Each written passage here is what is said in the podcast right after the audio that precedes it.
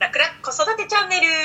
乳幼児子育てサポート協会稲垣晴恵です。はい、ゆくもとみつこです。よろしくお願いします。よろしくお願いしはい。ますさあ今日のテーマは集団生活をしていて例えばあまり考えたくないことですが、いじめだったり先生と会わない。という環境に出会った場合どうしたらいいのか？というテーマでお送りします。はい、お願いします。で、最初はいに、よろしくお願あいします。えっとね、あのー私がこれから話すことっていうのは、もしかするとね、当事者、渦中にいる方にとっては綺麗事に聞こえちゃうかもしれないんだけど、実は私も息子がですね、あの、関西から、えっと、小学校に上がるときに関東に、関西から関東に引っ越してきて、で、その小学校1、2年の時にちょいちょい、まあ、いじめ、激しいいじめまではいかなかったけれども、まあ、とんでもなく嫌な思いをしたことっていうのは何回かあってたのね。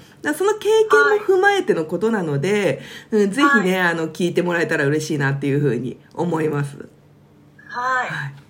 の私も、うん。やっぱり学生の時、うん。まあ、いじめではないですけど、うん。友人と、まあ喧嘩をしたりっていうのはよくあったんですね小学生、中学生の時って。でも、まあ、やっぱり私ちょっと、まあ、親とその時あまり関係が良くなくて、うんそういうことを話さなかったんです。で、うん。どんどんどんどんこう自分の殻に閉じこもってしまって、うん。幼稚園であ幼稚園じゃないあの小学校とかうん。中学校で嫌なことがあっても言えなかった。うん。という経験があります、うんうん。それをじゃあ、うん、まず、はい。えっ、と、はい。なんていうのかな、やっぱりさ、小学校4年、3、4年ぐらいのいわゆるギャングエイジから思春期にかけてっていうのは、まあやっぱりこう、なんていうのかな、親との関係よりも外との関係を大事にしてきたりだとか、子供自身が自立に向かってプライドが出てきたりだとかで、子供自身が言いたくないって判断する場合もあるんだけど、でもね、はい。親としてはやっぱりできれば本音で話してもらえた方が嬉しいと思うので、それをどうやったら、できるだけこう会話が、はいうん、長い期間続くかっていう、ちょっとポイントを2つお伝えしたいなと。はいお願いしまはいす、。まず1つはね、0歳からできること。ゼロ歳から。そう。ええはい。0歳で、皆さん多分0歳の赤ちゃんとか、難語ってあるじゃん。はい。うんうん、あーとかうーとかいう。うん。難語って親からすると、もしかすると最初のこう記号？じゃないけど、音？うん。はいに聞こえるかもしれないけれども、難語も会話なんですよ。赤ちゃんにとっては。だから、難語返ししましょうってよく言われるけれども、で、それはもちろん赤ちゃんがあーとかうーとか言ったらさ、その通り繰り返すの大事なんだけど、その時に一個だけ思っておいてほしいのは、最後まで聞こうっていう意識を親が持っておくことが大事。ああ、はい。難語だけど、だから、あーうーって言ったら、うん、あーうーだねってすぐ言うんではなくって、あーうーって赤ちゃんが言ったら、ちょっと一泊待って、もう言わないかなって待って、あーそうだね、あーうーだねっていう形で、うん、難語返し、難語繰り返す。うん。その、0歳から最後まで話を聞こうっていう意識を持ててると、あの、すごく、こう、その先も意識は続くので、ね、はいやっぱりこう、話し始めてしんどくなる時期ってあるんだけどさ、ずっと同じこと言われたりとかしんどくなる時期あるけど、ああるけど、でも頭の片隅に最後まで聞こうという意識がつくじゃん、親も癖として。あ、もう私遮っちゃいます。話しかけてきて、あ、うん、わかったわかった、みたいな。やっちゃいがち。今から、今からできる。はい、今からでも大丈夫今から全間に合いますかね。然、全然間に合う。あ、そうそう、だからこのラジオね、ちょっとね、どう何歳ぐらいのね、ママたちが聞いてくださってるかわからないけど、子育てに遅すぎるはないので、うん、うん。だって、私も想像してなかった多分、春江さんも想像してなかったと思うけどさ、なんか大人になったらさ、なんかもう成長なんかしないと思ってなかった？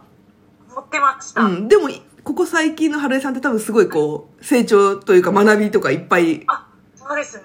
特にこの教会に入っていろんな話、マインドの話とかも聞きますし、うんなんかどんどん成長してる気がします。そうだよね。ってことは子供もいつだって大丈夫。成長しするし変化もするから、うん親子関係も当然だから遅すぎるってことまずないので安心してもらいたいなと。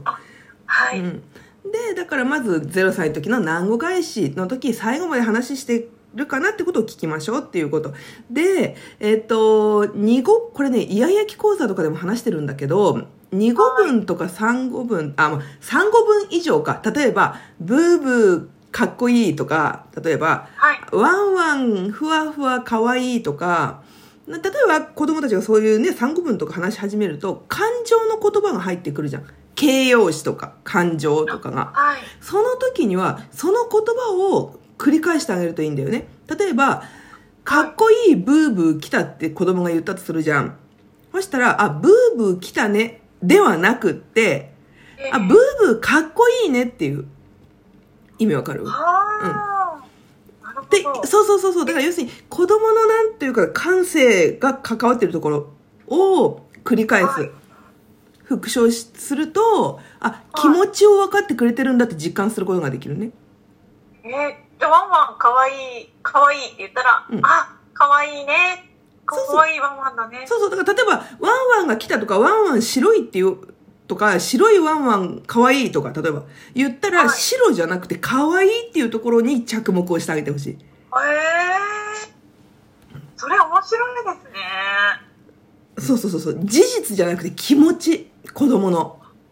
え。ーで、だから今度それがさ、例えばまあ産後分がだって。で、じゃあ今度、その今回の、例えば集団生活に入った時の、まあ嫌だけどもいじめに遭うかもしれない、あったりだとか、例えば、まあ先生と極端に合わないだとか、っていうことが起きた時に、子供に話してもらうために、さらに大きくなった時も、どうやって話を聞けばいいかというと、子供が話している事実は半分ぐらいに捉えておくことがまず大事。はい。うんで何より大事なことは子供の気持ちを聞いてあげること。悲しかった嫌だった腹が立ったまあいろいろ気持ちがあると思うんだよねそういう時。その、はい。うん、あとは悲しかったとか言言おうと思ったけどすぐには言えなかったとか例えば、うん。何かその気持ちっていうところをしっかりと受け止めてあげてほしい、うん、はい。なぜかというと私たち大人もそうだけど人間は自分から見た事実だけを自分からの都合のいいように話す生き物じゃないですか。そうですね。うん。いや基本そうでしょよくやります。感じですね。うん。だって、いや、だって、どんな人間だって自分の視点でしかものは見ていないので、あの、はい同じ、あ、違う、同じ事実を違う人が見たら違うように感じる可能性はあるわけで、うん。それは、たとえ自分にとっての正しさだったとしても、他の人が見たら正しくない事実かもしれないわけだよね。だから、はい子供が言ってる事実というのは、半分ぐらいで受け止めておいた方がいい。はい。すごく極端な言い方だけども、なんとかくんに10回叩かれたって言ったら、もしかすると3回かもしれない。5回かもしれない。うん。その間に、同じぐらい自分の こと、自分を叩き返してるかもしれない。うん。それはもうわからない。事実というのは、もう、あのーなんていうのかな。もう見る人によって全く違うので、まず半分ぐらい。うん。で、とにかく感情を受け止めてあげる。あ、もうそっかそっか嫌だったよね、痛かったよね、本当に嫌だったね。でもよく話してくれたね、と。うん、話してくれて嬉しいっていうことを伝えるそう。そして、ママはパパはあなたの味方だから安心してねとあいう形の会話を日頃からできるだけ繰り返しておくといい。ー。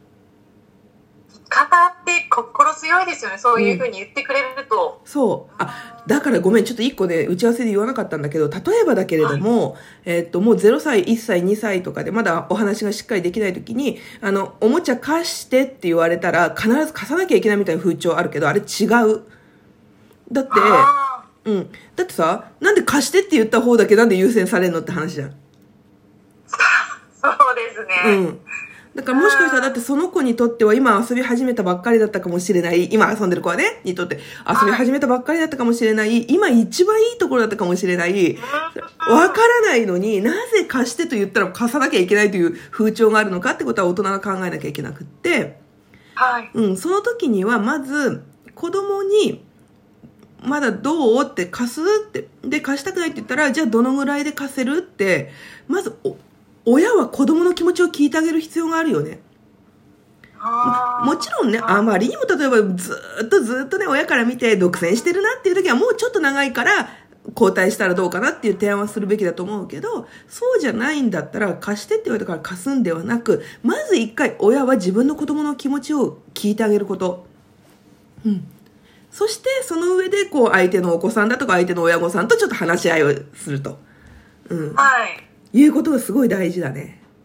あなんだ、ちゃんと子供のね、気持ちに寄り添うって大事なことですね。超、超、超大事でございますですね。あの、だって、そういうのの積み重ねで、あ、話してもいいんだな、話したら分かってくれるんだなっていうふうに子供も感じられるから、はい。うんうん。ぜひちょっと今日の話をヒントにしてもらえると嬉しいなと。今日も楽々子育てチャンネル聞いてくださってありがとうございました。お話を聞いてよかったと思った方はぜひいいねボタン押してください。そしてママたちからのね、ご感想、質問もお待ちしております。質問ボタンは楽々子育てチャンネルの質問ボタンから書き込んでください。ポッドキャストでもこちらのラジオをお送りしてますのでどうぞお聞きください。次回もお楽しみにあ、ちょっと待って、次回、長きじあ、ちょっと待って、次回、あの、先生とかに対しての、あの、対応方法をお話、次回かな、うん、次回だね、うん、はい話したいと思うので、ぜひ、続けて聞いてください。はい。はい。稲垣春江と、はい、ゆうこもとみつこでした。まはい、バイバイ、またね